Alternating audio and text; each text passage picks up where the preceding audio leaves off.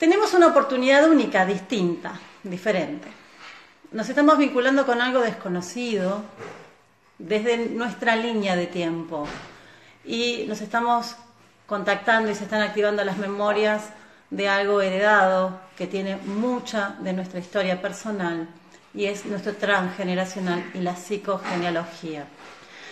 En un video que, que, mencionaba un poco esta activación de la memoria de la palabra pandemia, decía que los más jóvenes, como no tienen memoria de esto, no se activa en su sistema el miedo, porque es una palabra desconocida.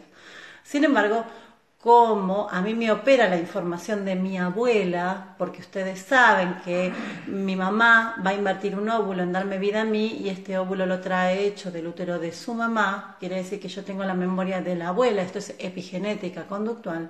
Mi abuela, que cruzó el Mafalda en brazos de su propia madre, mi bisabuela, venía corrida justamente ¿no? de, de las pestes, de la hambruna, de la guerra, y estaba en supervivencia. Por ende, para mí no es indiferente la información que está circulando.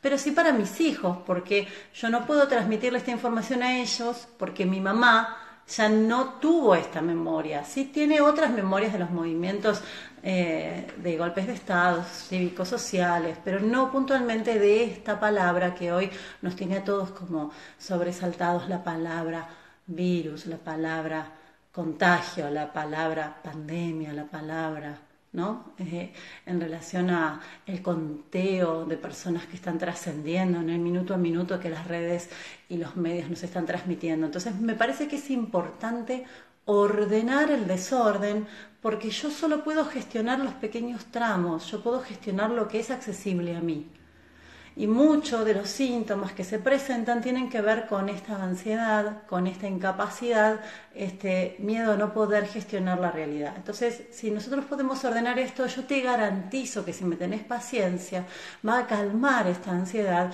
y vamos a poder gestionar lo que está a nuestro alcance. Así que, por favor, paciencia. Voy a estar explicando con conocimiento porque ¿qué hace tu cerebro en este momento? Me está midiendo el miligramo. Tu cerebro está constatando conforme lo que tu cerebro tiene de información para contrarrestar lo que yo digo o considerar que estoy a favor, como una aliada. Recuerden que el cerebro necesita etiquetar al otro para saber si es adversario o amigo o familia. Por eso yo sé que siempre estoy pasando por el filtro, por el cernidor de tu inconsciente, que a veces me ve amigable y a veces me ve tal vez adversario, porque estoy diciendo algo que no conoces. Por eso, si vos me tenés paciencia, yo te garantizo que vas a poder comprender la lógica de lo que hoy sucede. Y entonces vas a sentirte acá, en calma y a salvo. Así que por favor váyanme acompañando. Para esto me voy a remitir a un conocimiento que tiene que ver con las leyes biológicas les voy comentando que estoy a dos teléfonos, lo vuelvo a decir porque se está intentando conectar nuevamente, se puso en pausa debido a una conexión inalámbrica deficiente. Eh, hay un teléfono que me parece que vamos a seguir por Instagram. Eh, se desconectó uno de mis teléfonos, no sé bien la razón. Muy bien, entonces, nosotros tenemos cuatro hojas embrionarias, que, o sea, en realidad son tres hojas embrionarias se dividieron en cuatro para una mejor investigación. Estas hojas embrionarias, hola, acá estoy otra vez. Ah, buenísima, nunca se cortó. recuerden que van a tener un backup, esto lo voy a intentar hacer lo más claro posible, van a tener un backup ya sea en Facebook o en Instagram, pero no se va a perder, no tomes nota, no me grabes, vos tranqui, escuchá que vas a ver cómo va calmando la ansiedad. ¿sí? Me voy a remitir a algo que hemos hablado en estos dos últimos años, se llama filogenesis. La filogénesis es cómo hemos ido evolucionando nosotros como especie. La ontogénesis es cómo evolucionamos en el útero de mamá.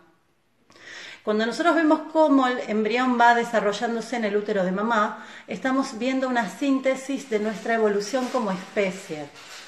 Nuestro cerebro tiene estas tres hojas embrionarias que se han dividido en cuatro para poder estudiarlo un poco mejor. Tenemos el tronco cerebral y cerebelo, luego sustancia blanca y materia gris, cerebro más nuevo. El cerebro primero, esto que es tronco cerebral y cerebelo, tiene cerca más de 500 millones de años. Este cerebro es el que responde a cosas muy, muy mm, lógicas y coherentes de supervivencia.